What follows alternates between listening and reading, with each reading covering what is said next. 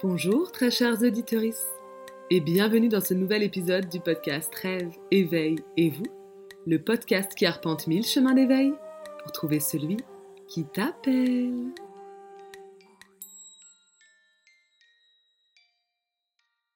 Alors, bonjour Laurie. Bonjour.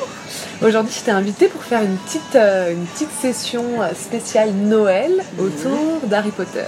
Super. Parce que effectivement, c'est vrai que c'est un univers euh, que j'ai pas abordé encore euh, dans les podcasts et qui est dans ma tête euh, relié à Noël. Alors, je pense que c'est parce que à l'époque où les films sortaient au cinéma, euh, c'était en décembre, si je me trompe pas.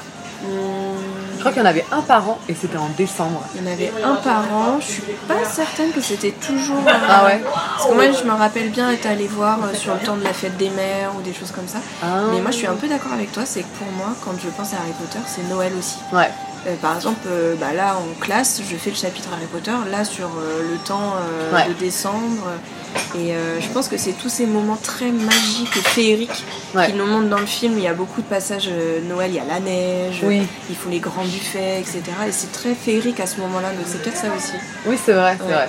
Et qu'à chaque fois, comme on passe un an à chaque fois avec euh, Harry euh, Mm. à Poudlard notamment, bah il y a ce passage de Mm, Noël ouais, euh, voilà, c'est ça. qui parfois même ça a pris la forme d'un bal dans le quatrième si je a, me trompe ouais, pas. il y a le bal de Noël, Ouais. puis on- il y a des moments un peu privilégiés où ils sont au terrier avec Ouais. la famille Weasley, donc c'est quand même assez marqué dans le film ce, ce moment de Noël. Donc j'avais envie effectivement de, de parler d'Harry Potter parce que même si, enfin, on pourrait penser que c'est ça s'éloigne du type de spiritualité que j'évoque euh, dans les podcasts. En fait, euh, pas tant que ça. Et c'est ce que j'aimerais qu'on puisse euh, prouver, si, tant est qu'il y a quoi que ce soit à prouver dans cet épisode. Et je pense au contraire que Harry Potter ne naît pas de nulle part et il arrive effectivement au moment où, fin des années 90, début des, des années 2000, on a déjà mis en place ce, ce renouveau de la magie, ce, Mm. cette envie en fait d'aller vers quelque chose de plus, euh, de plus féerique, de plus Mm. spirituel, Mm. qui peut euh, prendre place dans les séries comme on l'a vu avec Charm, avec Buffy, etc. Mais qui va prendre vraiment une grande importance auprès de publics différents avec toute cette saga-là. Et en plus, nous, dans notre génération, moi je suis de, de, de 92, euh, ben ça m'a accompagné, que ce Mm. soit les livres ou les films, ça m'a vraiment accompagné longtemps parce que j'avais l'âge euh, Mm, mm. d'Harry euh, au, moment, au moment où sortaient les films. Et d'ailleurs, j'ai, moi j'ai commencé à lire les livres après avoir vu le premier film. Donc je suis vraiment, Oui. euh, je suis pas une vraie de vraie. Ouais. ouais, moi c'est pareil, j'étais trop jeune pour lire Ouais. les livres. Moi je pense que le premier film, j'ai dû le voir, j'étais au CP, Ah quelque chose comme ça, CP ou CE1, Ah le ouais. premier. Et du coup, euh, je pense que j'ai dû commencer à lire les livres après le troisième film. Ah ouais, ok. Et, euh, et ensuite, je lisais, j'avais lu les livres avant que les films sortent. Ok. Donc, euh, bah, on va commencer euh, traditionnellement quand on parle d'Harry Potter. On a tous notre, notre petite histoire à nous. Donc, euh, notre maison préférée, notre personnage préféré, etc., etc. Et je trouve que c'est pas mal parce que finalement, c'est un bon, c'est un bon instrument de projection. Mm. Parce qu'il y a tellement de, de modes d'identification dans, dans cette saga qu'en fait, euh, on peut créer notre petite communauté à nous Mm. en s'identifiant à certains de ces, de ces outils. Mm, Et c'est vrai que j'aime bien demander ça, euh, même en général, quand je rencontre les gens, bah, Ouais. t'es- t'es de quelle maison T'es de quelle maison Ouais. Et puis alors, il y en a qui me disent qu'ils n'ont pas fait le test, bah, ils sont obligés de le faire là tout de suite. Exactement. Euh, donc vas-y, toi, Laurie, par exemple, ta maison. Alors, ma maison préférée? Alors, ta maison Ah préférée, si tu veux. Alors, ma maison, euh, donc moi je suis une pousse souffle. Euh, je dis ça en rigolant parce que euh, voilà, j'ai mis un petit peu de temps à accepter le fait que j'étais pousse souffle. Parce que pour moi, voilà, les pouces souffles c'était euh, un peu la maison qui était moins bien représentée. Euh, on connaît pas beaucoup de pouces souffle dans, le, dans les films ou même dans les livres. Bon, il y a Cédric Diggory, mais sinon on n'en parle pas trop. Euh, et puis c'est un petit peu euh, les simplets. Enfin voilà, Ouais. moi j'avais ça un peu en tête. euh, Voilà, c'est les simplets, les gentils, euh, mais dans cette idée euh, un peu négative de dire ah bah c'est un gentil. Voilà. Mais c'est fou parce que moi, Cédric Diggory dans ma tête, c'était un griffon d'or. C'est parce comment j'ai a- oublié. Ouais, parce que bah, il a un peu le comportement d'un Ouais. Gryffondor et puis bon c'est le champion, un des champions Ouais. euh, de la coupe de feu, donc c'est vrai qu'on oublie un petit peu qu'il est pouce souffle, mais il l'est quand même. Et, euh, et, on peut retrouver quand même dans les livres, en ce moment je suis en train de lire le 4 et je suis à la fin du 4, donc quand ils sont dans le labyrinthe, Ouais. et on peut retrouver euh, ce côté très loyal Ah oui. qu'il retrouve auprès de Harry. euh, il veut absolument que ce soit Harry qui ait la coupe, etc. Oui. Voilà, donc, Ils vont euh, toucher à deux d'ailleurs. Ils l'ont touché à deux parce ouais. que Harry justement voulait pas non plus Ouais. prendre la coupe, etc. Mais on retrouve cette loyauté. Et donc bon, maintenant j'ai accepté d'être une pouce souffle et je suis fière de l'être parce que finalement je trouve que bah, elle me correspond bien Mm. et, euh, et puis j'ai lu aussi pas mal le descriptif, le descriptif de la maison que c'est la maison préférée de J.K. Rowling aussi Ouais. elle explique aussi pourquoi etc donc, donc voilà mais en grandissant j'étais pas du tout sur souffle en étant ma maison préférée moi je pense que j'étais en mode Gryffondor euh, voilà, moi j'ai voilà, j'ai commencé à regarder Harry Potter, j'étais très jeune, CP, CE1, donc vraiment j'ai grandi avec Harry Potter. Et je pense qu'en grandissant, euh, je m'identifiais, euh, je m'identifiais en fait aux personnages principaux. Voilà, Mm. moi c'était, j'avais envie d'être dans la maison Gryffondor. Euh, je trouvais Hermione super jolie. Mm. Enfin voilà, il y avait euh, ce côté-là un peu. euh, euh, j'ai envie de faire partie de leur bande d'amis, Ouais. euh, voilà, un peu, un peu naïf, euh, voilà, d'être sur ceux qu'on met dans Bah, la lumière au final dans oui. les livres. Et D'identification au héros films. en fait. Et hein. voilà, identification au héros. Mais au final, en lisant les livres surtout, et puis ah, là maintenant en grandissant avec le recul et tout, c'est pas du tout mes personnages préférés. Et Gryffondor n'est pas non plus ma maison préférée. Mm. Donc. On n'a pas dit, mais pour euh, un peu rendre hommage à, à Harry Potter, on est actuellement, et c'est pour ça qu'il y a de la musique et du bruit autour de nous, dans un bus euh, euh, spécifique, euh, bus londonien, dans ça. lequel on peut manger, qui se trouve pas du tout euh, à Londres, mais, mais à Marne-la-Vallée.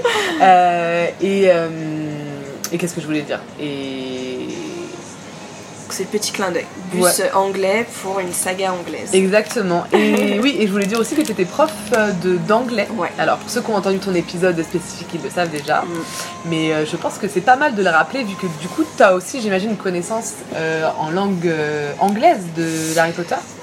Alors, mais étonnamment, pas énormément. Ouais. Parce que j'ai lu surtout les livres en français Ouais. et regardé euh, énormément les, livres en- les films en français aussi. Maintenant, je les regarde en anglais, mais j'ai grandi avec Ouais, euh, le Harry Potter anglais, euh, français. pardon. Comme il y a le côté Madeleine de Proust un peu aussi. ça, vrai. Et donc, du coup, je connais beaucoup plus les noms en français qu'en anglais. Ok. Donc, donc voilà. Mais voilà, j'ai ce j'ai cet attachement quand même très particulier. euh, c'est vraiment, ça a bercé mon enfance. euh, moi, j'ai grandi avec eux et c'est une passion qui est encore, euh, encore présente. hein. Ouais. Je, je peux regarder les films encore et encore sans m'en lasser. euh, et puis là, voilà, d'avoir repris les livres aussi, c'est vraiment la magie euh, de redécouvrir plein de petites choses aussi que j'avais oubliées, euh, qu'on n'a pas dans les films. Donc euh, ça, c'est super chouette aussi. Moi, je les écoute en audio sur YouTube. Ah oui. J'adore. Ouais. C'est vraiment le doudou. euh, Mm, c'est ça. Et puis j'écoute des podcasts, notamment Fréquence 9 3 quarts, où ils reprennent. Ah, ok. En fait, ils font un épisode de podcast par chapitre. D'accord. Et ils ont, bah, ils, Ah, ce qui se passe, ouais. Et Et ça s'appelle euh, 9 3 quarts Fréquence 9 3 quarts. Ok. Et euh, ils rappellent ce qui se passe, ils donnent leurs hypothèses, Ah ils ouais, renomment le chapitre, Ah, etc. Parfois ils ont des invités, Mm. franchement c'est super cool. Trop cool, ouais. Et euh, ok, donc ça c'est pour ta maison. Euh, bon, je suis, moi je, je suis dégoûtée parce que je suis très jalouse au contraire des poufs souffles.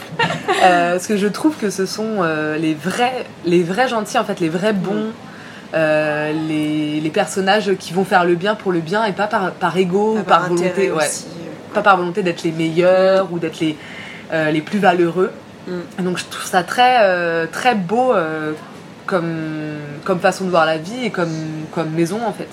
Mais je ne suis pas du tout poussou puisque je suis serpentard et j'ai refait le test à deux ans de décalage pour me dire on sait jamais On sait peut-être. jamais. Pas du tout, même pourcentage, 86% de serpentard. Voilà, et, et quelque part il y a aussi une certaine euh, fierté Mm. parce que c'est une maison, c'est vrai, qui est très. Enfin, moi, je, alors je sais pas si c'est mon, mon entourage, mais il y a Mm. beaucoup de gens qui veulent être serpentards ou qui sont serpentards dans mon, dans mon Ah entourage. ouais D'accord. Mais moi, je pense que c'est parce que c'est la maison qui a les plus belles couleurs. Voilà, c'est tout. Ah, c'est ça. en fait. Je pense que ce vert et cet argent, Ouais. on va pas se mentir. Mm. Donc, mais, mais après, je pense que c'est tout à fait une maison qui me représente. Mm. Euh, mais c'est voilà, c'est toujours la même chose. Il faut l'accepter. Exactement, faut accepter d'être comme ça. Après, et- c'est aussi parce qu'elle a été, elle est très diabolisée aussi. Oui. Et bon, voilà. Mais, Oui. euh, Mais je pense qu'il y a même le côté, plutôt que le- du côté méchant, Hmm. qui m'embête pas trop parce qu'effectivement, je pense Hmm. que ça peut. Ça, c'est variable, etc. Et en plus, si je me trompe pas, dans L'Enfant Maudit. euh, Tu l'as pas lu Si, si. Ah oui. le, le- le fils, il est. Il est le Oui, oui, il est à Serpentard. il est à Serpentard, ouais. Mm. Donc, euh, je pense que c'est pas. C'est c'est une maison mystérieuse et ambiguë, Mm. et j'aime bien ce côté-là. Mais par contre, c'est vraiment le côté ambitieux, euh, Oui, meilleur oui, élitiste oui. qui m'énerve, quoi. Mm, Mais bon, ouais. voilà, faut, faut accepter. C'est y a rien à faire. Euh, et est-ce que tu as un personnage préféré? Alors, j'ai plusieurs personnages préférés. Je pourrais pas en choisir un Mm. parce que parce que ouais, j'en ai plusieurs et c'est toujours des personnages euh, qui sont euh, un peu dans l'ombre Mm. ou alors qui sont rejetés. Ouais. De, un peu voilà, rejetés de la société euh, magique ou euh, même des autres parce que bah, ça va être euh, Lupin que j'adore. Ah oui. J'adore le personnage de, de Lupin, donc bah, rejeté, voilà, loup-garou, euh, donc qui est pas qui est pas accepté, considéré comme dangereux, etc. Euh, il va y avoir Sirius que j'adore aussi. J'adore le troisième film d'ailleurs. Ouais, que, bah du oui. coup, bah, c'est là où on les voit les plus. Ouais. Euh, j'aime beaucoup Rogue aussi. Ouais, j'aime beaucoup Rogue. Ouais, carrément, je suis totalement d'accord. Euh, bah parce que voilà, il y a tout euh, autour de lui. Bon, c'est moi je trouve que son histoire est très belle parce que bah, par amour, Oui. voilà tout ce qu'il a pu faire pour protéger le fils, euh, voilà, de, le fils de Lily, alors qu'il pouvait pas, il pouvait pas le supporter et puis il revoyait James à chaque Ouais. fois qu'il le, le croisait. Donc je trouve que je trouve ça vraiment très beau. Et, Et- quand même, faut dire en plus que James, enfin, on n'en sait Ah pas bah, énormément, mais ça a James, été vraiment un harceleur en euh, fait ouais, avec. euh, harceleur, euh, avec ultra méchant. Ouais. Enfin bon, on le met un peu sur un piédestal parce que voilà c'est le père d'Harry, etc. Mais si on creuse un petit peu dans son enfance euh, et dans sa scolarité à Poudlard, je pense qu'il était euh, très détestable. c'est clair. Donc, euh, donc ouais, donc je trouve que Rogue c'est un personnage qui est super intéressant. Et en dernier, je dirais que c'est Luna, que j'aime Ouais. beaucoup. Euh, J'adore son excentricité. je pense que je me, re- je me retrouve dans elle cachée, parce que je ne suis pas excentrique, mais je pense que j'aimerais l'être au fond de moi. Euh, donc je pense que je retrouve un petit peu, euh, voilà, dans, Ouais. dans Luna, c'est une personnalité très... guillerette, un peu faux folle. Enfin, c'est ce qu'on nous, ce qu'on nous montre. Et puis j'aime beaucoup le fait qu'elle soit dans son univers Mm. et aussi qu'elle soit. euh, bah, c'est mon univers, je l'assume Ouais. et, et au final, bon, on en parlera peut-être après, mais moi je pense que c'est elle qui est la plus éveillée de tous Ouais. en fait. Ouais, on en reparlera parce que c'est effectivement, c'est Ouais. mon univers en même temps, et du coup, elle voit des choses que ça. les autres ne peuvent pas Eh percevoir. Mm, mm, mm. Et elle donne des clés en fait, même à Harry à plusieurs moments. Ouais, ouais, ouais. Euh, ok, donc effectivement, c'est des personnages très secondaires en fait. secondaires mais et, qui- euh, Mais Qui qui sont- apporte beaucoup, moi je trouve. Ouais, c'est ça. Qui sont en fait des bases et Mm. des bases de. Des bases de. vers le bon quand même. Mm, Enfin, oui, oui, oui. c'est. Moi, j'aime pas Harry. Ouais. Vraiment, il me gave. Ouais. bah il a, enfin voilà, Harry il est un petit peu détestable dans le sens où euh, il a tous les malheurs euh, du monde sur les épaules et Ouais. puis je pense aussi euh, un peu ce syndrome du sauveur aussi. Ouais. Il veut.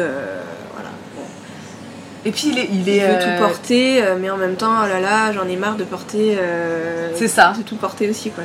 Puis il se rend pas compte de la chance qu'il a, je trouve. En fait, dès qu'il dès qu'il va pas bien, Mm. il ne sait pas demander de l'aide, il Ouais. ne sait pas s'appuyer Mm, sur mm. les autres, et du coup, en fait, il rejette tout le monde. Et, euh, et il a de la chance que les gens autour de lui euh, ne, ne se barrent pas. Il y a un moment Ouais. donné, euh, moi, franchement, je lui aurais dit Hé, mon petit gars, tu, me- tu, me- tu me saoules. Salut, en fait, va sauver le monde comme un grand. Non, je dis ça, je, je sais pas si j'aurais fait ça, mais. Je pense qu'il ne se rend pas compte de la chance qu'il a. Mais c'est d'ailleurs ce que Hermione lui fait euh, se rendre compte Ouais. euh, après que Dumbledore soit mort.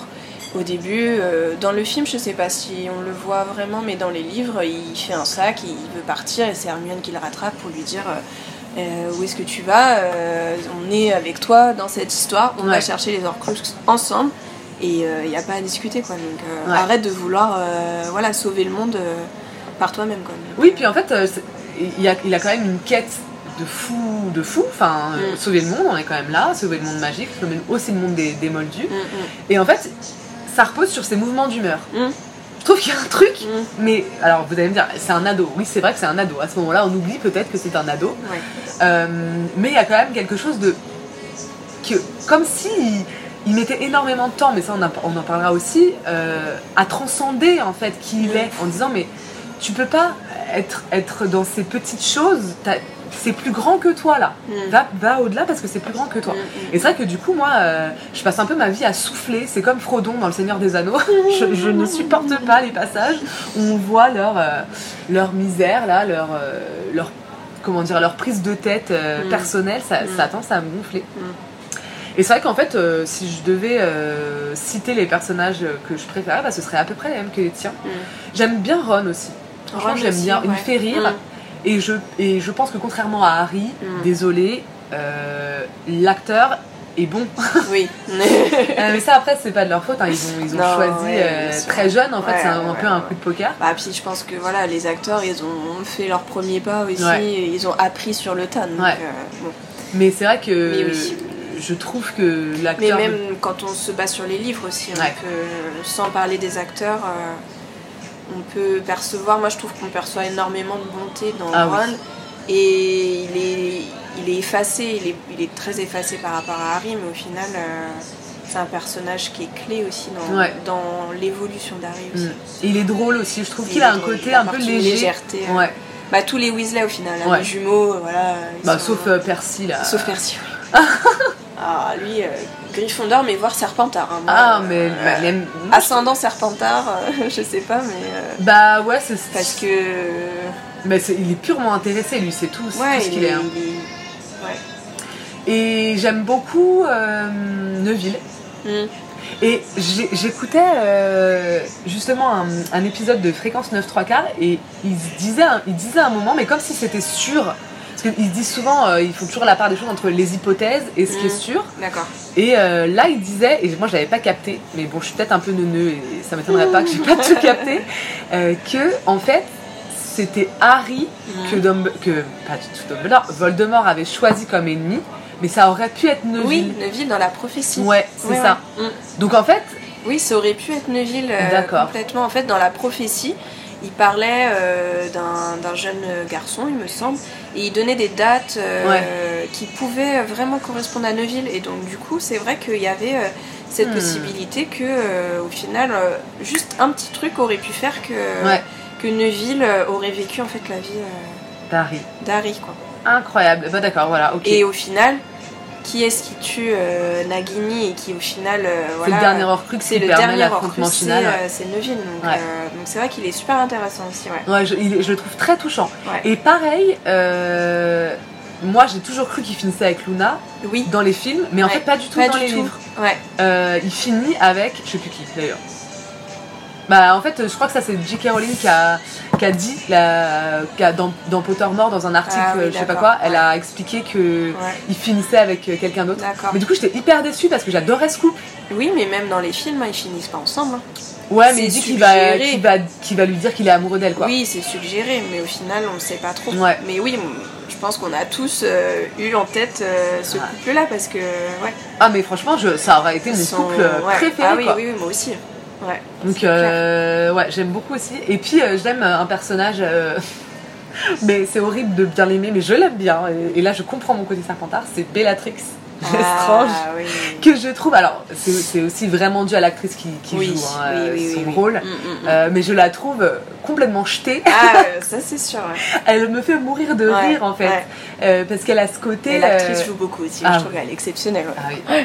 Et elle a une, et puis l'actrice aussi a une beauté. Ouais. euh, Ses longs cheveux. euh, ouais, ouais. Elle, en fait, elle s'approprie complètement le côté diabolique et horrible de la Mm, sorcière qu'on a tendance à ne pas vouloir voir. Mm, mm, Et elle, mm. elle l'incarne complètement. Mm. Et elle est aussi très drôle et Mm. très euh, complètement folle en fait. Il y a vraiment ce côté-là complètement Mm, mm, folle. mm. Et du coup, d'être dans ce plaisir du Ah mal. oui, euh, Elle se délecte vraiment Exactement. de la souffrance. euh. ouais. Et du coup, je trouve que autant y aller, enfin autant y aller jusqu'au bout. Puis je trouve que ça, même si bien sûr qu'on voit parfois qu'elle a peur de Voldemort, Mm. je trouve que c'est celle, t'as l'impression elle le fait le plus par plaisir. Ouais. Tous les autres, il y a, euh, ouais, bah, on, on va être l'élite, on est intéressé. De toute façon, on est, on est déjà des, des anti-modus Mm, ou mm. anti euh, etc. Euh, donc, on va, on va aller de ce côté-là. Mais elle, tu sens vraiment que c'est par plaisir, elle kiffe. Ouais. Elle adore Ouais, être là. ouais. Et c'est vrai que je trouve ça assez, euh, assez jouissif de, de la voir euh, kiffer. Évidemment parce que c'est une fiction. hein. Ah, un personnage que je croise dans la rue comme ça, je je serais pas dans cet état-là. Mais euh, j'aime j'aime pas mal. Mm. Et du coup, ça va me permettre de- de- d'enchaîner directement sur ben, moi, ce qui m'intéresse. ce qui Je suis rentrée là dans, dans cette idée d'épisode sur, sur Harry Potter. Je suis rentrée par euh, la figure de la sorcière. Mm.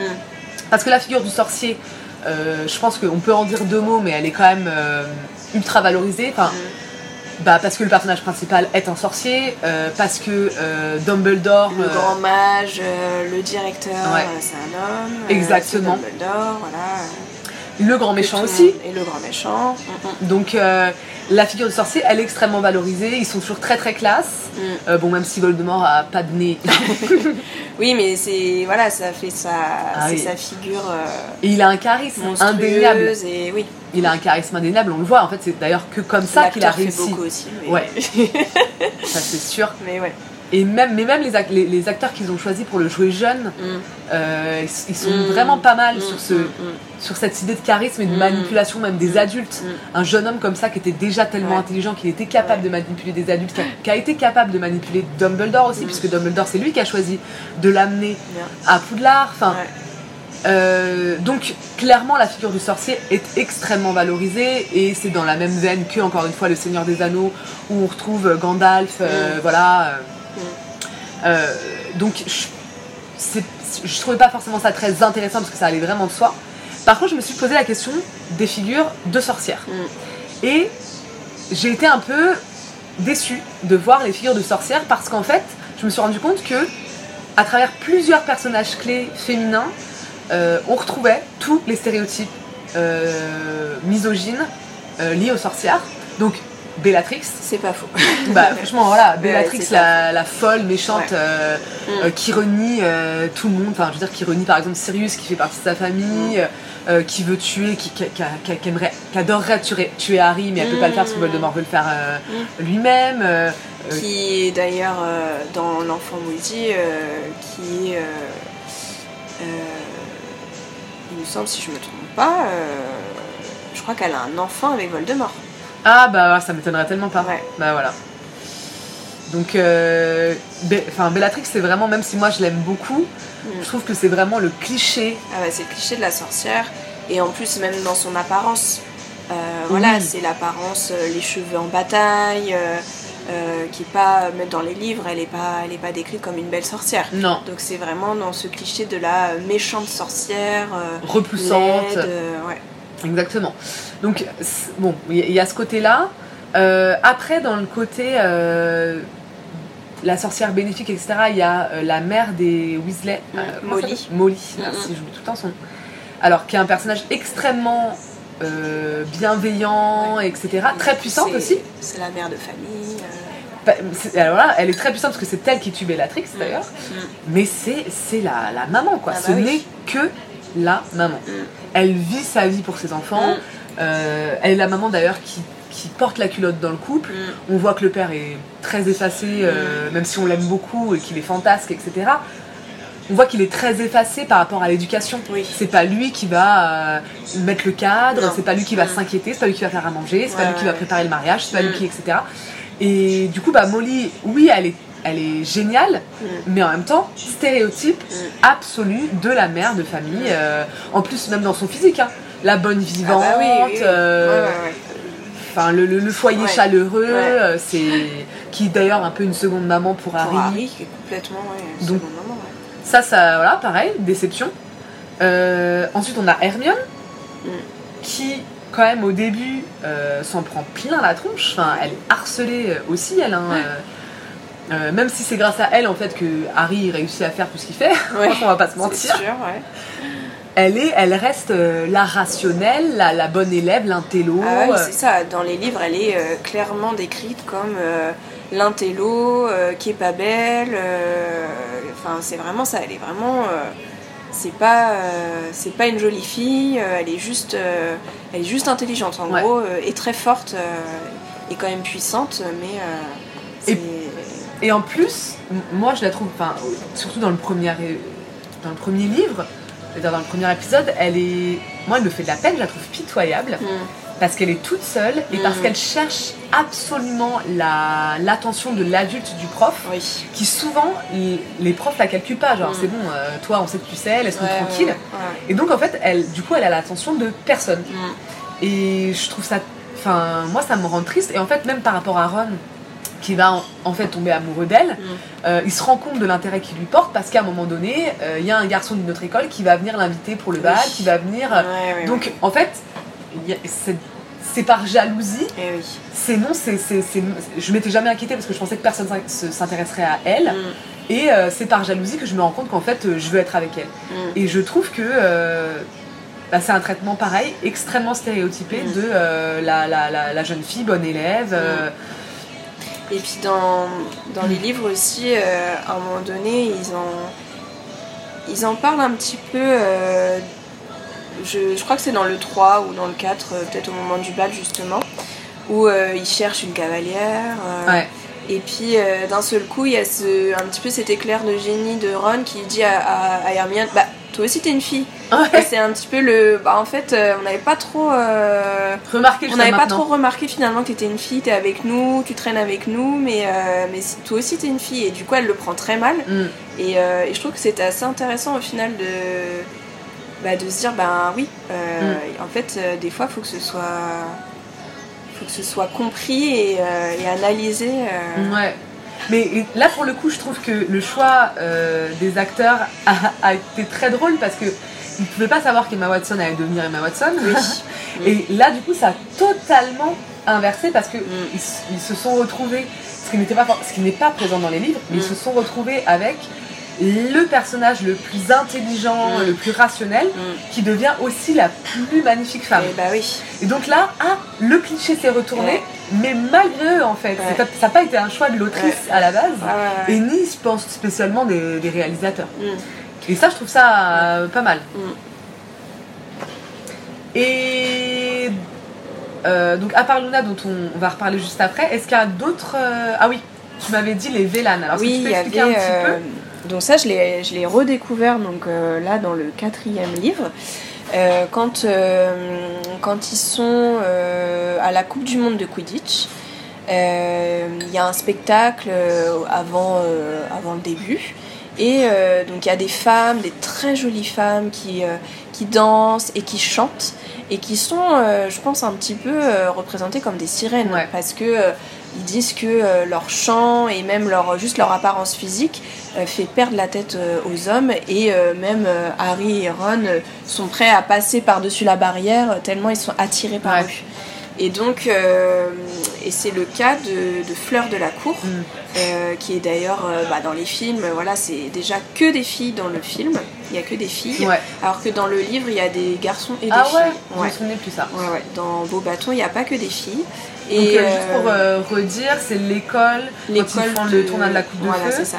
L'école de France, euh, les beaux bâtons, qui Ouais. viennent du coup à Poudlard pour avoir un champion ou une championne euh, euh, dans le- dans l'école. Et donc c'est euh, dans les livres qu'ils expliquent que Fleur a euh, sa grand-mère qui était aussi une Vélane et qui du coup a du sang Vélane et c'est pour ça que euh, Ron il est euh, subjugué Mm. par sa beauté et qu'il y a ce côté euh, très euh, incontrôlable au final. Ouais. Ils comprennent pas trop finalement pourquoi ils sont autant attirés par elle et c'est Harry en fait qui le découvre pendant l'interview avec euh, Rita Skeeter qui, euh, qui découvre que c'est une Vélane et du coup euh, voilà il veut en parler à Ron. euh, pour lui dire bah, c'est pour ça que euh, t'es Mm. autant attiré par elle et donc au final là c'est aussi un petit peu le stéréotype Ouais. de la très jolie fille euh, qui est envoûtante et, euh, et voilà euh, les Et puis- hommes tombent sous le charme euh, Et puis même, elle apparaît, enfin, elle, elle est aussi détestable, elle. hein. et elle est détestable Parce qu'elle elle, elle re- est très hautaine Voilà. euh, elle voilà c'est et puis c'est un petit peu la caricature de la France aussi Ah je oui. pense Ah oui. que bah, c'est une anglaise qui a écrit ça Mm. et là on parle des français nous notre je pense notre cliché à l'étranger c'est qu'on est très hautain on est désagréable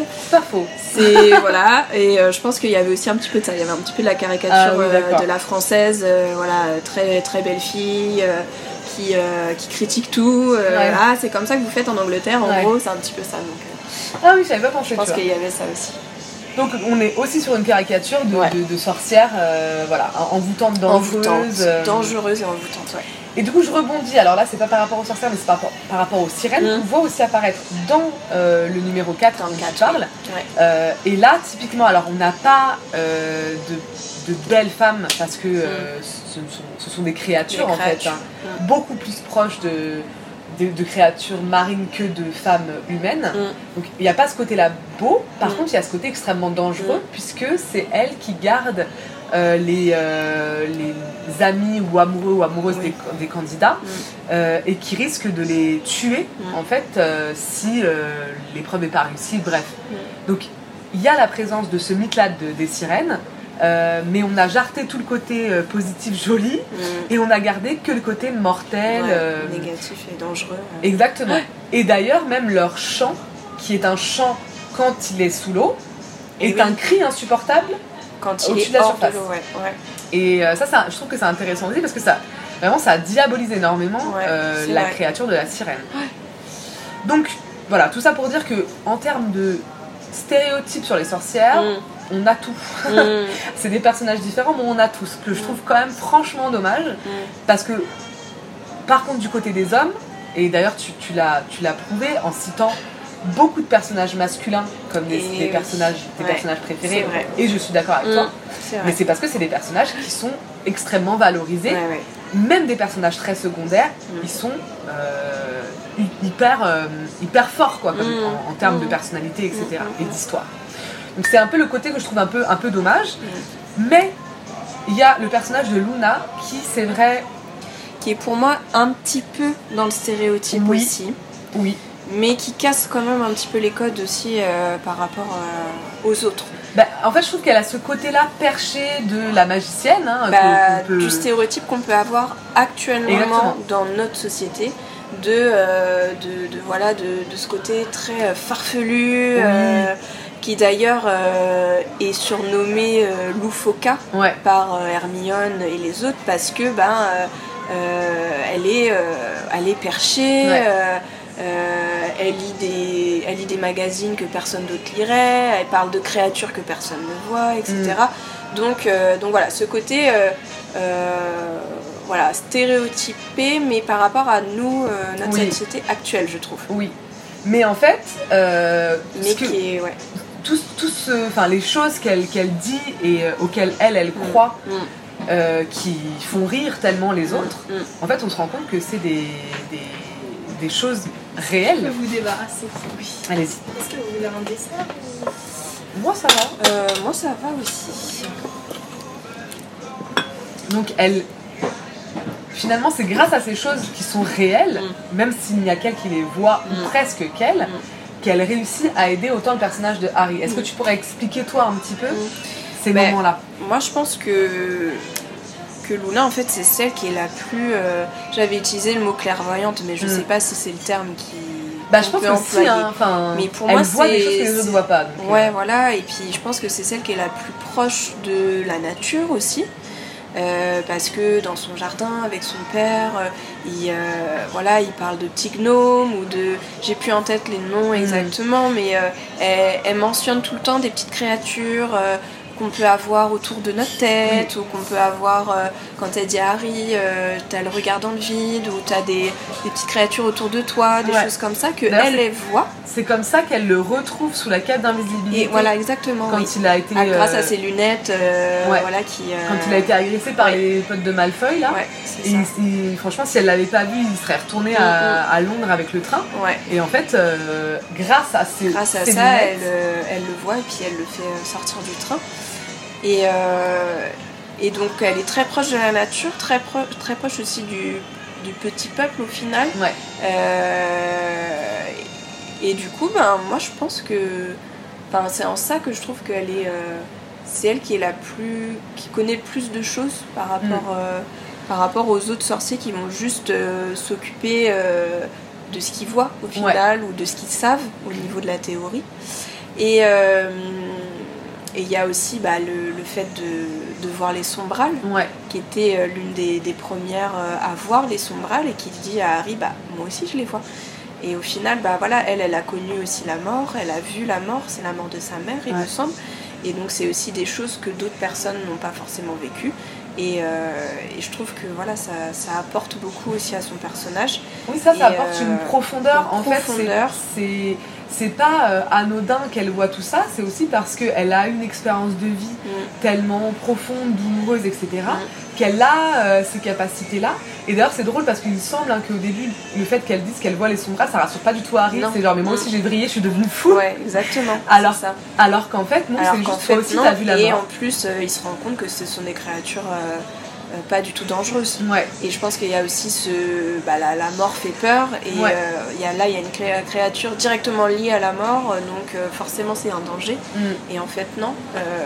Mais bon, dans le film et dans les livres aussi, je pense qu'ils sont décrits de manière assez terrifiante. Voilà, Ouais. ce sont des chevaux squelettiques, enfin, qui sont vraiment pas beaux à regarder et qui au final euh, sont pas, Et sont pas dangereux. Je crois que Luna, elle, elle- il y a un moment, je sais plus, je crois que dans le film, elle se- elle s'identifie à eux Mm. en disant un peu, bah ils sont laissés pour compte, on les trouve Mm, bizarres. Exactement, ouais. Euh, et en fait, c'est c'est une vraie. Et c'est ce que Harry est en train de vivre aussi, c'est parce que Mm. lui, là au moment où il, Personne où ne il revient, croyait que, voilà, que Voldemort était de retour. et, Voilà. euh, ouais, ouais. Et du coup, ben, il, il est en train de d'être associé en fait à ces, à ces bêtes-là. Et je pense aussi que c'est un moment, pareil, on en, on en reparlera, mais c'est un moment clé dans son évolution à Harry. C'est-à-dire que jusqu'à maintenant, c'était le populaire sans le Mm. vouloir. Il avait rien fait pour ça. Mm. Il l'était de fait connu, célèbre, populaire. Mm. Et là, il se retrouve de l'autre côté.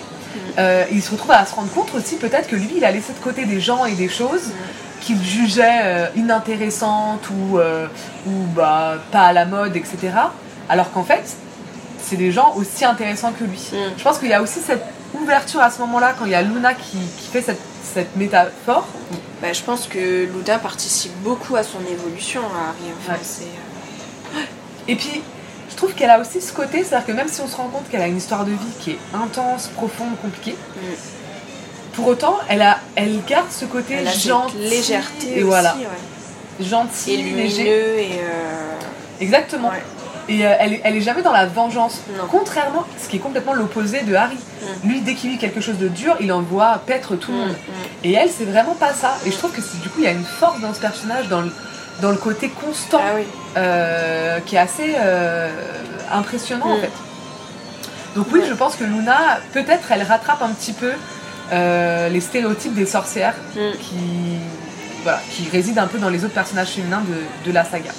Bah oui, il y a clairement une cassure. euh, de toute façon, au début, c'est- comme ça qu'il la présente. C'est euh, c'est un petit peu la, la fille qui est complètement à part, Mm. à qui on va pas vraiment parler, Ouais. on va pas s'associer à elle, mais au final, elle, à la toute fin, elle est, euh, elle est euh, voilà, ancrée dans ce groupe euh, et elle participe activement à combattre avec, avec tous les autres.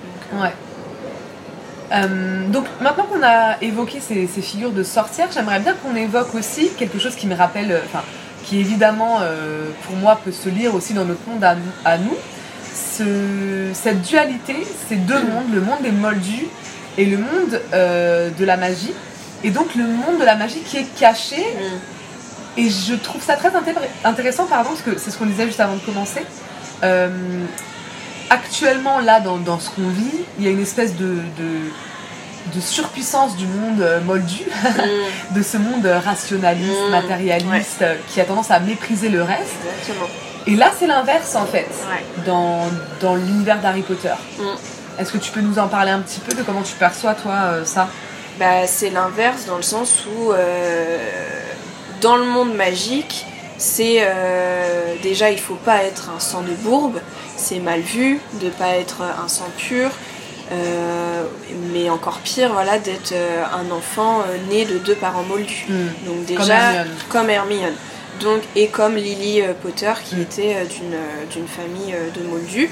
Et on le voit, on le, on l'apprend dans les livres aussi que Pétunia, la sœur de Lily, avait euh, beaucoup de ressentiment envers sa sœur parce que elle, elle avait eu sa lettre pour euh, être admise à Poudlard, que c'était une sorcière et que Pétunia ne l'était pas. Et en fait, c'était une forme de jalousie. Euh, elle était très jalouse de sa sœur, de ne Mm. pas pouvoir elle aussi euh, euh, aller à Poudlard et avoir au final des, des- des pouvoirs magiques. Et du coup, elle nomme Lily comme un monstre. euh, et Rogue aussi, parce que Lily et Rogue se connaissaient euh, Mhm. quand euh, ils étaient Ah oui, tout oui, jeunes. Et euh, donc c'était ça, c'était Pétunia qui les espionnait euh, et euh, qui leur criait dessus en disant que, c'était des monstres.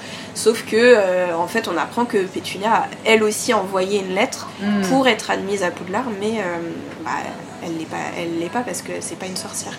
Et donc bah, il y a vraiment ce- cette inversion Ouais. où en fait on a plus envie d'être dans le monde de la magie que d'être dans le monde bah, des non magiques et de la normalité entre Mhm. guillemets. euh, au final c'est voilà c'est c'est pas euh, c'est pas ce qui attire. On a envie d'être euh, dans, Ouais. dans l'univers caché. euh, et euh, peut-être de la puissance, je sais pas, peut-être parce que euh, les pouvoirs magiques euh, représentaient aussi la puissance. euh, Ouais.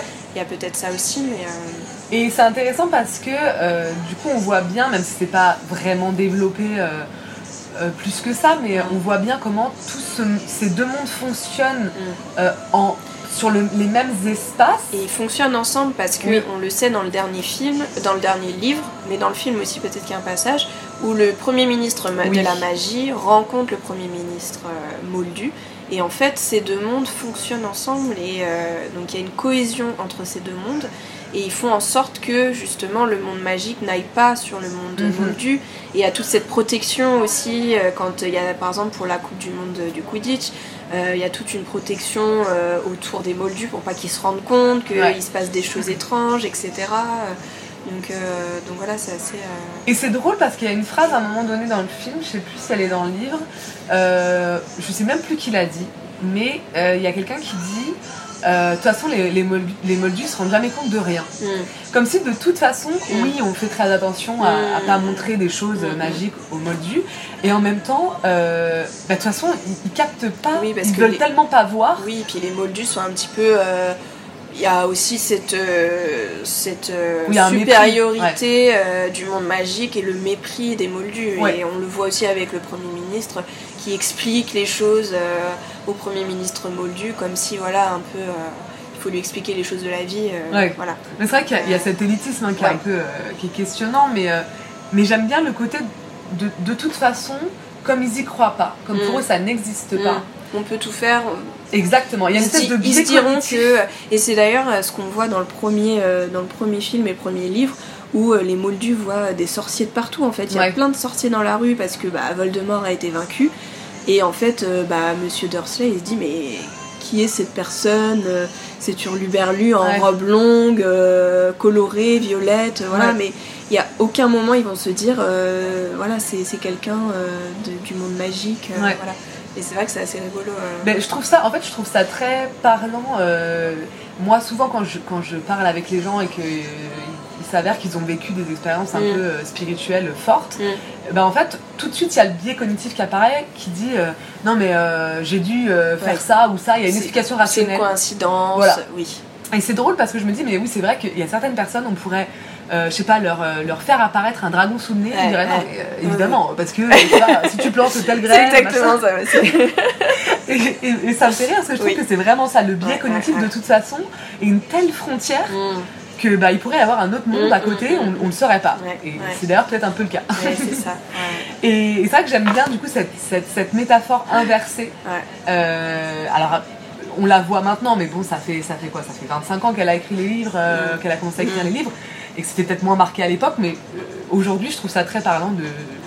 Mais et je pense que tout fan d'Harry Potter, et moi incluse, on a tous rêvé de faire partie de cet univers euh, magique. Enfin, c'est moi j'ai grandi avec. euh, euh, Enfin, en me disant, euh, bah, ça se trouve, la magie, ça existe quand même. euh, et ça Et se trouve, 11 c'est nous les, c'est nous les moldus et euh, il y a euh, une école. Enfin voilà, il y a vraiment ce, ce côté euh, très féerique en fait et, Ouais. et qui attire en fait parce que voilà, on, on, on a envie qu'il y, ait- qu'il y ait autre chose.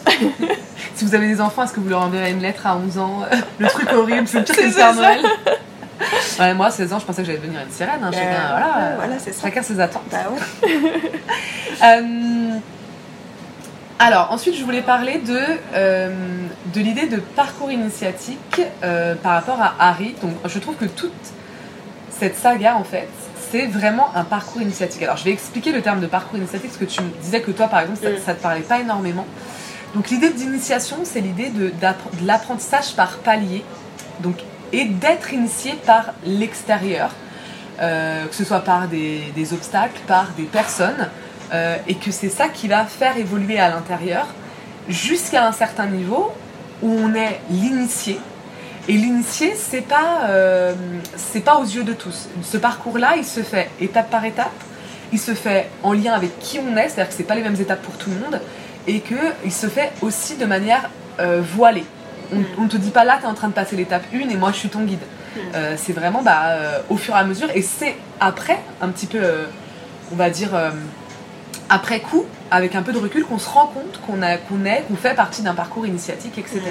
Et je trouve que euh, il y a tout dans cette saga pour montrer que Harry est en train de vivre un parcours initiatique, qu'il va devenir l'initié et que c'est simplement au moment où il deviendra l'initié qu'il pourra vaincre Dumble- euh, D'accord. Dumbledore. J'ai vraiment, Ouais. je confonds tout le temps Voldemort et Dumbledore, mais je. Ouais, mais. Oui, oui, oui. Je pense que c'est pas anodin. Ouais, non, c'est pas anodin. Et, et- et donc euh, voilà, et, et je pense même que la fin de sa, enfin la fin de sa quête, de cette quête en, en tout Mm. cas, euh, c'est évidemment de vaincre le grand méchant et de sauver le monde, hein, parce que c'est toujours, c'est, toujours ça la quête. Mais en fait, euh, je pense que tout simplement Voldemort, et on, on- on le voit d'ailleurs à plusieurs moments, il, il en a l'impression lui-même Harry, Voldemort en fait il fait partie de lui. Voldemort c'est oui. lui, c'est son double maléfique, Mm. c'est euh, Mm. c'est aussi une partie de lui puisque euh, il est un Horcrux Mm. lui-même, donc il a une partie de l'âme de, de, de, de- bah, pff, De de Voldemort. Voldemort à l'intérieur de lui. Ouais. Et du coup, je- voilà, pour moi, c'était, je, je- je voulais te soumettre cette idée-là, et notamment en, en marquant certains jalons.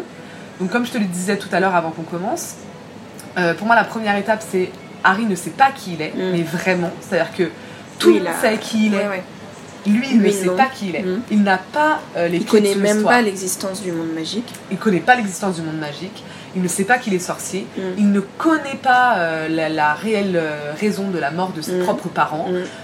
Il, a, il ne sait pas qui il est. Et pour moi, ça, ça, ça démarre vraiment de là, les quêtes initiatiques. C'est je ne suis pas qui je suis pour l'instant, je ne suis pas qui je vais être et je ne sais pas exactement Mm. qui je suis.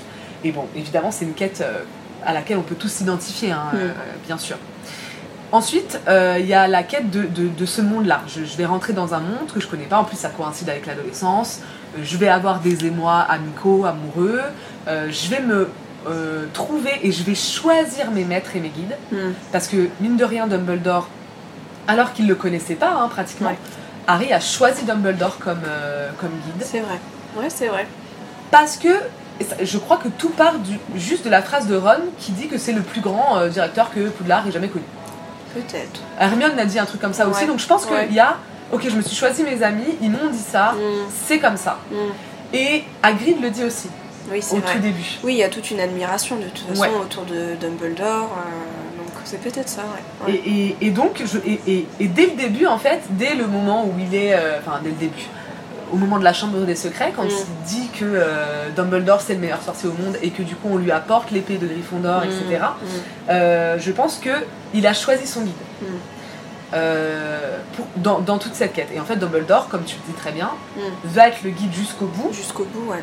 parce que tu disais Parce que je disais que dans le dernier film, quand euh, Harry a été touché par le, le sortilège d'Avada Kedavra et qu'on lui retire finalement son Horcrux, il se retrouve dans un entre-deux, dans un endroit que lui perçoit comme la gare de King's Cross, Mm. et Dumbledore est là avec lui. Et donc je pense qu'en effet, c'était euh, l'une des dernières étapes où euh, Dumbledore, son guide, est encore là une fois pour lui dire. euh, euh, t'as le choix, soit tu reviens, soit tu, tu pars avec moi en gros. Mm. Et, euh, et je pense que, et d'ailleurs c'est une étape euh, qui est très touchante, moi je trouve, euh, ce moment-là où il y a un petit peu comme un... Moi je perçois ça un petit peu comme un, un au revoir au final Ouais. entre tous les deux. Ouais. De bon ok, je vous laisse partir au final, j'ai compris, je vous laisse partir. Ouais.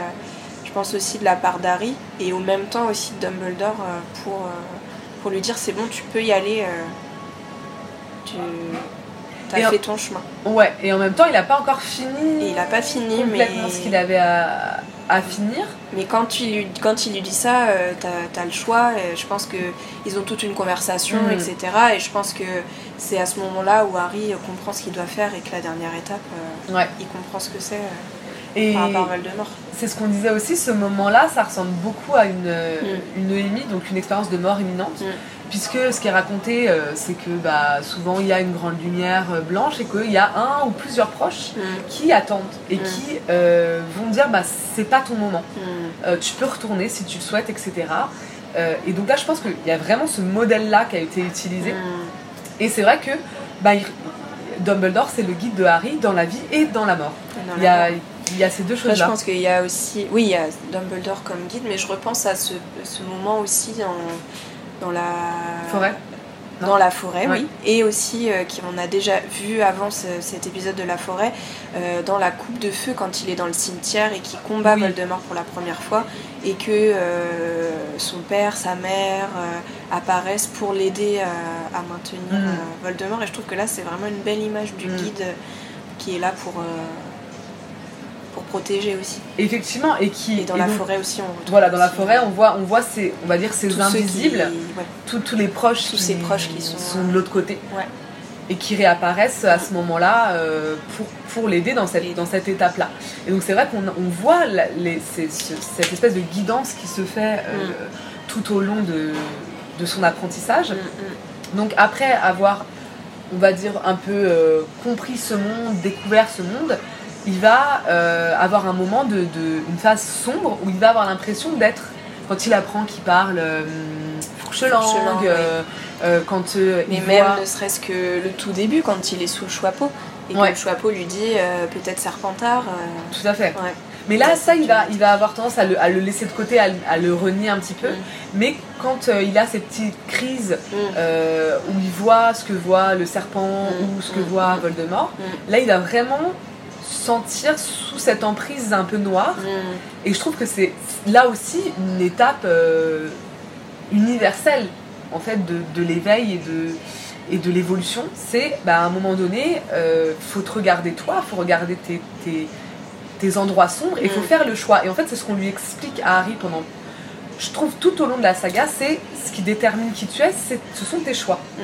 C'est qui tu as choisi d'aider, de quel côté tu as choisi d'être, Mm. et c'est pas qui tu es à la base. Mm. Et c'est, d'ailleurs le ouais. chapeau, c'est exactement ça. En fait, Ça, ouais. il suffit de lui demander, et c'est ce que lui-même dit à son fils, Mm. en Oui. disant si, si t'as peur, Ouais. il suffit de lui demander au chapeau. Mm, mm. Et donc, je, je trouve aussi que ça, c'est un grand apprentissage de dire, ben, en fait, tu es qui tu décides D'être. Ça veut pas dire que tu auras les capacités que tu décides d'avoir, mais ça veut dire que l'ombre et la lumière, ça se choisit. Mm. Ça, ça n'est pas imposé intrinsèquement Mm. par une Mm. histoire, par, euh, par un karma, par, euh, etc. Non, c'est vraiment, je vais vers euh, cette, cette phase ou l'autre. Et moi, ça, m'a, ça a beaucoup fait écho en moi aussi quand j'ai vécu mon initiation au Reiki, parce qu'il y a eu cette grande gratitude de me dire, ah mais en fait, j'ai été accueillie dans la lumière, il suffisait juste de le demander. Demander, ouais. Ah, c'est vrai que c'est super intéressant. Bah, vrai, enfin voilà, ça. Mm, mm. Et, et du coup, une fois que euh, Harry a décidé d'être de ce côté-là, même si c'est dur pour lui parce qu'il a le monde euh, à porter, etc., Mm. etc., il n'hésite plus sur le côté qu'il a choisi. Mm. Mais- Oui, et puis je pense qu'il a plus de doute aussi sur lui-même parce que je pense qu'il a énormément douté, notamment dans le 2, Mhm. quand euh, justement voilà, il parle fourche-langue, il entend les voix, etc. Il voit Tom Jedusor, Ouais. euh, etc. Il a douté sur lui-même, il, se demandait si en fait il était euh, du bon côté ou pas, Ouais. s'il était de, des bonnes personnes ou euh, finalement. Et puis en fait, ce- cette idée-là de l'Orcrux, cette idée-là qu'en fait, à l'intérieur de lui-même, euh, mm, il y a une part euh, de Voldemort. mm, mm, Pour moi, c'est une métaphore même en fait très très basique hein, euh, de euh, il y, a, y a ta part toi de monstre Euh, et il faut la tuer ou il faut l'accepter, euh, mais il faut la regarder mm, et il faut la comprendre. mm. Et, euh, et je pense que c'est vraiment tout, tout ce passage-là. De... Et puis même là, au début, quand il pense que fourche... parler fourche-langue, c'est normal, Ouais. et qu'on lui dit non. Oui. Mm. Ça, je pense que c'est très important aussi de se dire, bah, au début, peut-être que la part d'ombre, elle paraît normale, bah oui, Mm. c'est moi, bah oui, je suis comme ça. En fait, non. Peut-être que tu es comme ça parce que là, il y a un moment donné des traumatismes, des, des souffrances que tu n'as pas éclairées, que tu n'as pas su transcender. Euh, et ça, voilà, hein, ça, on y arrive, on n'y arrive pas, on y arrive avec du temps, peu importe. Mm. Mais ce truc-là de bah, ouais, euh, c'est normal, tout le monde vit ça comme ça, tout le monde a ses petits trucs. Non, en fait. Mm. euh, c'est pas normal. Mm. C'est courant, il faut passer par là peut-être, mais ça veut pas dire qu'on n'a rien à en faire. Ouais. Et je trouve ça assez intéressant la façon dont il se rend compte, parce qu'en fait, c'est le regard de l'autre Mm, qui lui montre que, à la fois, il peut en faire quelque chose, et à la fois, c'est pas le méchant. Mm. Donc, euh, il est, il est le, l'autre est vraiment le l'aidant pour lui. Mm. Tout seul, Harry, il aurait rien pu faire, ouais, ouais, c'est clair. et en plus, il serait devenu fou, je pense. Donc, euh, il y a vraiment ce côté-là euh, initiatique. Mm. Et Dumbledore, il y a ce côté-là de guide et ce côté-là aussi très frustrant, c'est ça qui m'intéresse aussi. De, même à la fin de la saga, on ne sait pas exactement tout ce que Dumbledore Ah, savait ou ne savait pas. C'est exact, ouais, c'est ça. Il est extrêmement mystérieux, il y a un mystère autour de sa personne. Je pense, et on l'apprend dans les animaux fantastiques, euh, j'ai pas vu le dernier, Mm. mais euh, on l'apprend un petit peu euh, dans les animaux fantastiques et dans le livre aussi, euh, le septième tome, qui a une énorme part d'ombre dans chez Voldemort. Et je pense que, enfin voilà, il a, il a vécu beaucoup de traumatismes. Il a fait sûrement des choses Ouais. euh, qui étaient euh, de l'ordre du mal, Mm. peut-être même des forces du mal, je sais pas. Et euh, je pense que la période avec Harry, c'est tout un, peut-être une rédemption aussi, ou de se dire. euh, il y a eu aussi, je pense, Ouais. que un, un moment où euh, il a choisi de- de- d'aller dans, dans le côté, euh, dans le bon côté, Ouais. après tout ce qu'il avait fait, notamment après la mort de sa sœur, où, où au final ça avait atteint euh, une Le limite, paroxysme, euh, ouais. le paroxysme, voilà. Et, euh, Mais c'est intéressant parce que même ce côté-là de guide, parfois on doute qu'il l'ait fait. Enfin, il y, a, il y a tout. Il y a Après, plein on de peut se dire aussi qu'il l'a fait aussi par. euh, il y a- Enfin, il me semble qu'il y a des passages où on peut se dire qu'il l'a fait par intérêt Ouais, et que c'est pas que pour euh, guider Harry et dans l'intérêt d'Harry. ouais. Et, euh, mais en même temps, c'est c'est une grande question c'est que Mm. parfois c'était.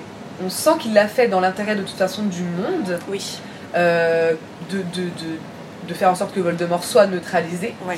Mais des fois au détriment un peu d'Harry. Exactement. Et, euh, on, et, et s'il Et c'est avait d'ailleurs fallu sacrifier Harry, C'est d'ailleurs ce que Rogue lui reproche. ouais, exactement. Mm. Et, et c'est- d'ailleurs, c'est assez, assez fou que ce soit lui qui lui reproche. oui. hein. Mais Et c'est là qu'il. Enfin voilà, il y a toute la. L'histoire avec Lily, euh, etc. avec Lily, etc. Ouais. Mm, mm.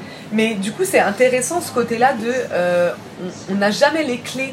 C'est comme si de toute façon Dumbledore, il, était, il restait même pour le lecteur un personnage tellement fort, Mm. tellement puissant, tellement au-delà de nous, qui reste dans son mystère et, dans, cette, dans ce côté inaccessible. Et c'est ok. Et on va pas questionner non plus la chose. Et en même temps, c'est et en même temps, c'est très frustrant. Mais on sait que c'est au-dessus de nous et Mm. qu'on peut pas y Mm, avoir accès. mm. Et je trouve ça, je trouve que ça représente bien la guidance. C'est bah, nous-mêmes, en étant incarnés, on est, on n'est que des petits humains. On peut pas tout comprendre tout de suite maintenant. Peut-être qu'on comprendra un jour ou pas. Euh, mais il nous, il nous suffit que d'accepter parce qu'au final, euh, c'est grâce à Dumbledore qu'Harry réussit à surmonter tout ça, à être qui il est et à sauver le monde. Ouais.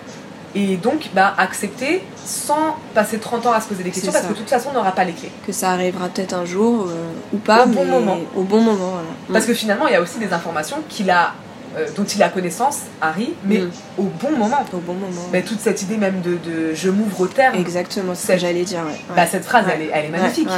Je m'ouvre au terme, et à un moment donné, tu, tu peux pas avoir toutes les informations maintenant, tu ne Mm. saurais pas quoi en faire, Mm. tu ferais peut-être du mal. Et c'est ça l'idée d'initiatique et d'initiation. Mm. C'est on ne peut pas te dire tout tout de suite Mm. parce que tu ne saurais pas quoi en faire. Mm. Et on va tout te dire mais au bon moment pour toi.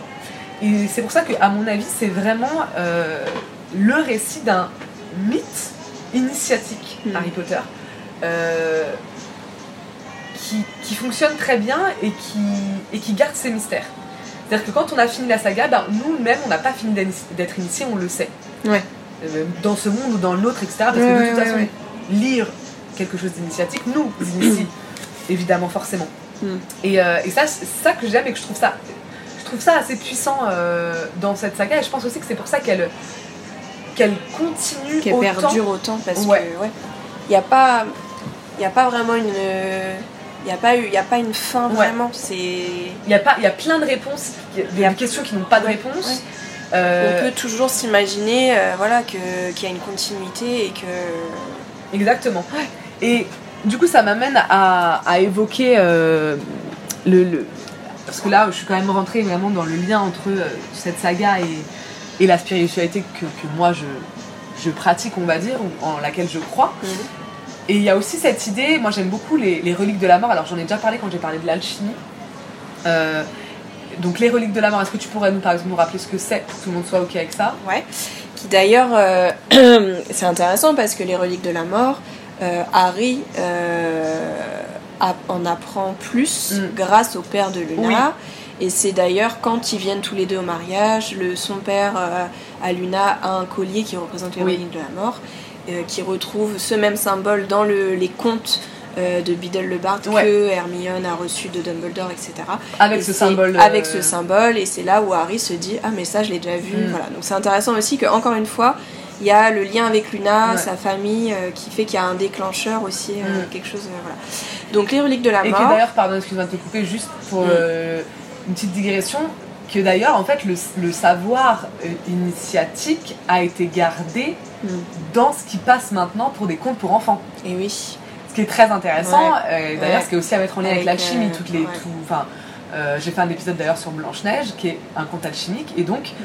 il y a bah, toutes, ces, toutes, toutes ces connaissances qu'on Mm. pense perdues, Mm. elles arrivent jusqu'à nous dans des choses qui nous paraissent être légères ou pour les enfants. Ouais, ouais. Et c'est le cas dans Harry Potter. ouais.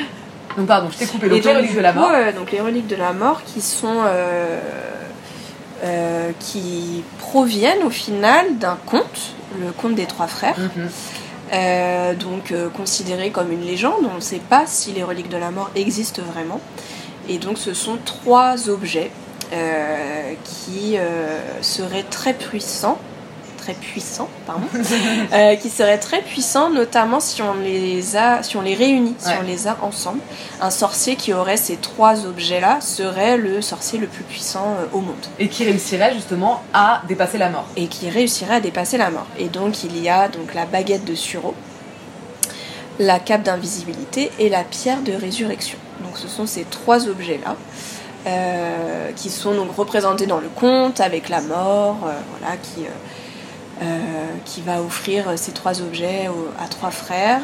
Euh, et on se rend bien compte qu'au final, les frères euh, qui pensent euh, euh, avoir vaincu la mort euh, grâce à, à ces objets-là sont euh, au final, je crois qu'ils meurent tous les trois. Ouais. Non, il y en a un qui disparaît grâce à la, pendant très longtemps grâce à la cape finit d'invisibilité, même par qui finit mourir par mourir en fait. quand lui le décide. et ils sont très malheureux en fait. Il y Ouais. a aussi cette idée-là euh, Bah, la, la puissance ne fait pas tout. Oui, Moi je comprends ça aussi comme ça.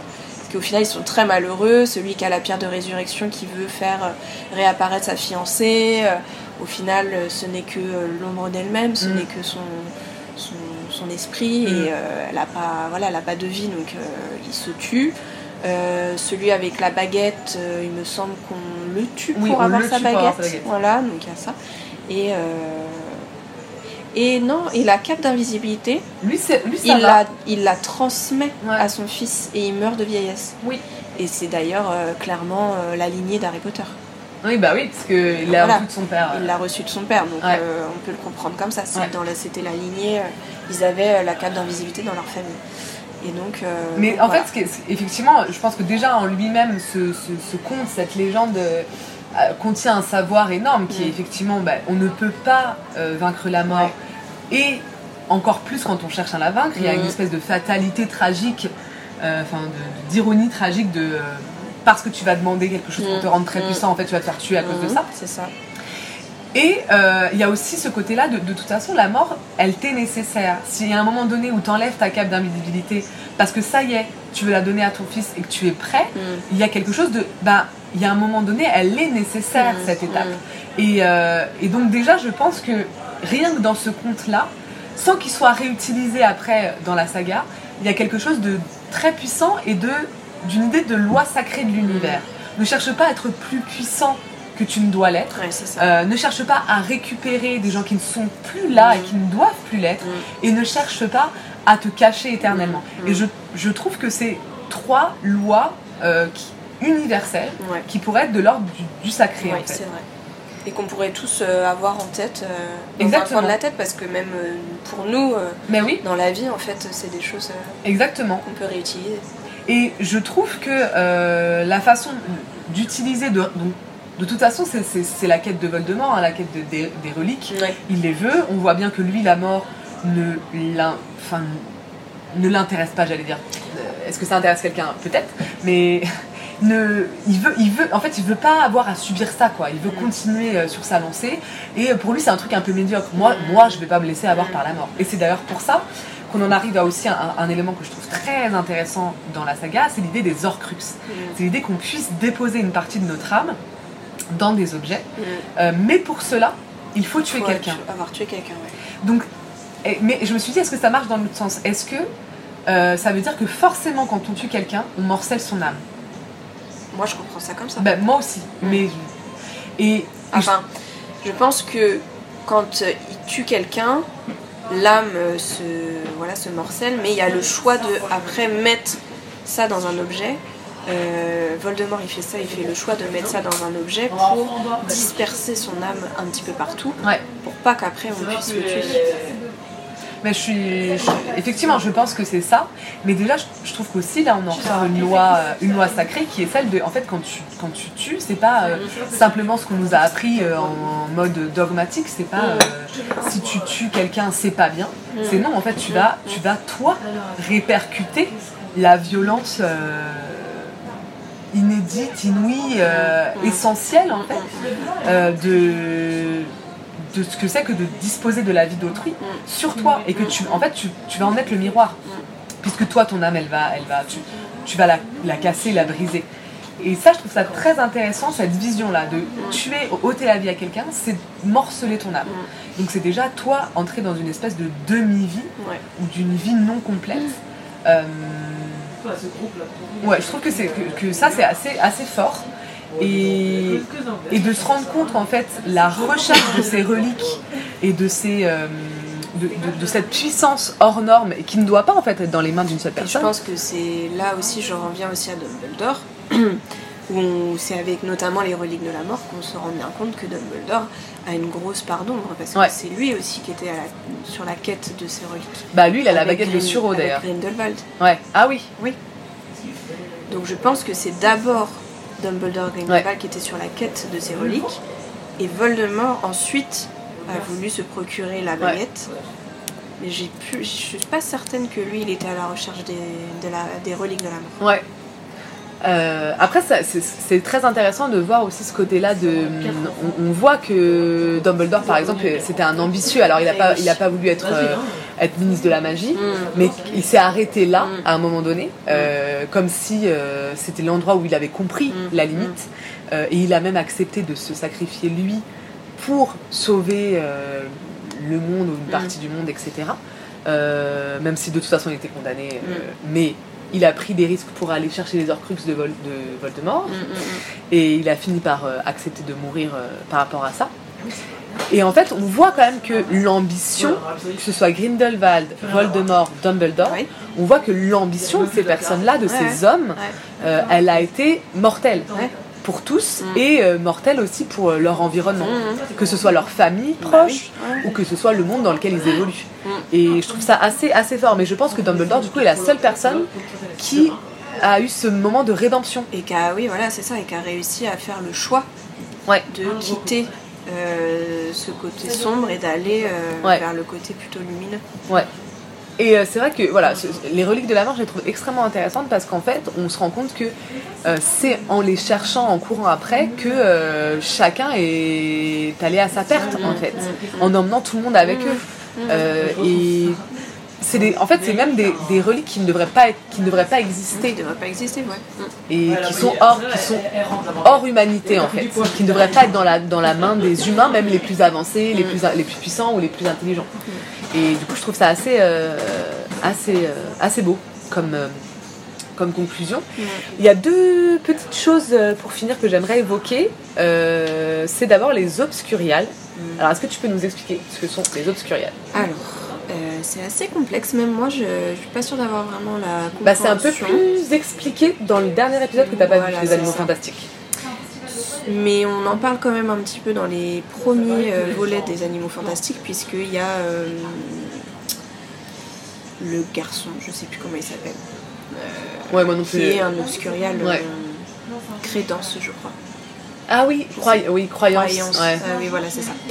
Donc, un obscurial, en fait, c'est quand un sorcier euh, renie ou N'accepte garde, pas, ouais. n'accepte pas, garde caché sa magie, donc n'utilise pas sa magie. Mm. Et je pense que comme il y a tellement de puissance ou euh, quelque chose voilà, de, de très puissant qui se, qui se passe, euh, qui crée en fait une, une, une forme encore plus puissante que le sorcier, Ouais. qui ne peut pas contrôler et qui se transforme du coup en, euh, en quelque chose. Là dans le film, on voit ça comme une énorme ombre noire. Ouais. Qui euh, détruit tout sur son passage. Ouais. Et, euh, et donc euh, voilà, c'est le fait d'avoir retenu sa magie, d'avoir caché aussi. Et, Mm. Et ce qu'on finit par apprendre dans le dernier volet, c'est que ça, ça finit par les tuer, et ça finit par les tuer. Voilà. par tuer les sorciers Ouais. eux-mêmes. Ouais. Et donc, il- dans les livres, on n'en parle pas trop, mais du coup, dans le dernier volet, Mhm. on apprend que la sœur de Dumbledore, Ariane, était donc euh, une obscuriale. Mm. Et dans les livres, euh, on sait que euh, elle a été euh, restée, euh, elle est restée cachée euh, chez elle toute, euh, toute son enfance, toute sa jeunesse jusqu'à ce qu'elle meure. Euh, qu'elle meure du coup d'un accident, euh, notamment d'un combat entre Dumbledore et Grindelwald. Ouais. Euh, mais euh, voilà, elle est restée cachée parce que euh, bah, je pense qu'elle avait du coup cette puissance en elle qu'elle n'arrivait pas à contrôler et qui, il me semble, a tué sa propre mère. Ouais. Mais pour moi, ça m'intéresse beaucoup ce... ce- parce que c'est quand même une catégorie de sorciers en fait. Il y, y en a, il y en a. C'est pas anodin. Il semblerait qu'il y en ait quand même quelques-uns. Et, euh, et je trouve ça très intéressant, encore une fois de manière métaphorique, pour Mm. dire, mais si tu as tout ça à l'intérieur de toi et que tu refuses en permanence Ouais, ça Euh, explose. Exactement, pour, pour telle ou telle raison, mais que tu refuses de le voir alors que tu sais, parce que là, pour le coup, ils le savent. Euh, c'est pas euh, t'as rien et t'as beau chercher, t'as rien. C'est là, tu sais que t'as quelque chose. Et c'est assez mystérieux d'ailleurs. Qu'est-ce qui les empêche de le développer, de, de l'ouvrir Et on voit aussi que c'est des. En tout cas, pour euh, Croyance, le, le personnage euh, des animaux fantastiques, on voit que c'est quelqu'un qui souffre énormément. Euh, on voit que c'est quelqu'un qui est très refermé sur lui-même, euh, qui, a du mal à faire confiance, qui. Ouais. Et donc on voit qu'en fait, il y a des barrières psychologiques Mm. qu'ils se sont mises, on ne sait pas pourquoi. Mais moi, je pense que c'est parce que, à la base, ces personnes-là qui ont un obscurus en eux, Ouais, ce sont des sorciers très puissants. ouais, Et qui, du coup, euh, ben, par exemple, pour Ariane, ça se trouve, c'était une sorcière très puissante. Mm. qui du coup avait du mal à contrôler sa magie parce qu'elle avait beaucoup de puissance en elle, mais il aurait fallu juste la travailler. ouais, Et sa famille euh, a peut-être eu peur de cette puissance et lui a dit euh, on t'enferme, tu Ouais. n'utiliseras pas ta magie. Ouais. Et peut-être que pour Croyance c'était pareil, c'est peut-être un sorcier très puissant et, euh, et voilà, on l'a empêché à un moment donné euh, de, de- Ouais. de pratiquer cette magie qui fait peur parce que justement plus puissant que les autres. ouais. Euh, et peut-être que c'est peut-être que ça vient de là. Oui, peut-être. C'est c'est voilà, c'est des hypothèses, hein, Ouais. on peut Et- imaginer. mais- Mais j'aime beaucoup cette idée-là de dire, mais en fait, il y a un moment donné, il faut laisser sortir la Mm, chose. mm. Euh, et je pense que c'est quelque chose que nous-mêmes, on pourrait, euh, dans notre société, entendre. Mm. Que, euh, ben oui, parfois, tu as des capacités, tu as des choses, et plus tu vas être dans le déni, Mm. dans ton biais cognitif de dire, mais non, ça n'existe pas, mais donc c'est Mm. pas là. Et plus, en fait, tu vas en créer quelque chose de négatif, de violent à l'intérieur de toi. Euh, et que, alors évidemment, l'idée c'est pas de faire sortir ça par peur que ça devienne négatif, mais de dire, bah en fait, le, le risque de le faire sortir est peut-être moins grand Ouais. que de le garder à l'intérieur. Et j'ai- j'ai beaucoup aimé ouais, ce, cette, cette. Je trouvais ça très esthétique en fait, comme façon de montrer ce qui peut nous, nous ronger, Mm. comme. euh, et et d'en faire ca- carrément une catégorie de magie en Mm. fait. Je trouve ça Mm. assez. euh, assez intelligent comme Mm. façon de montrer les choses. Et puis je pouvais pas finir sans euh, évoquer évidemment le l'amour qui sauve, donc le- ça qu'on qu'on- qu'on apprend bah, dans le 4, hein, à la fin en fait du 4, au moment où Dumbledore retrouve un corps et où on est obligé de couper un morceau de chair d'Harry. Alors, qu'il Voldemort retrouve. Ah jamais, eh, c'est fou ça. Oui, c'est ça. Et qu'on est obligé de couper un morceau de chair d'Harry parce Ah, qu'en fait, oui, on est obligé de lui prendre du sang. ouais. Euh, c'est couper la chair d'un serviteur, Ah donc c'est la main de. voilà, de queue de verre, De queue de verre. et de prendre par la force euh, le sang de son ennemi. Ok. Et on savait donc depuis le 1, quand, euh, quand euh, Harry a, touché euh, Quirrell, donc Oui. qui- Mm. dans lequel résidait Voldemort Mm, en fait, mm, mm, que euh, la mère d'Harry, en mourant pour lui, a permis à une ancienne forme de magie d'exister et donc de protéger Harry de, de Voldemort. Ouais. Et Voldemort ne pouvait pas le toucher. Et je trouve encore une fois que ça c'est une, une métaphore de de toute façon en fait, euh, peu importe la puissance qu'on a, etc., l'amour sera plus puissant. L'amour Mm. est une forme de magie. Mm. Et j'aime bien aussi cette idée, c'est une forme de magie très ancienne, oubliée, Mm. etc. Mm. Bah oui, en fait, l'amour, Mm. c'est une forme de magie très ancienne, Ouais, oubliée, ouais, ouais, ouais. et, et Et qui, très pu- extrêmement puissante.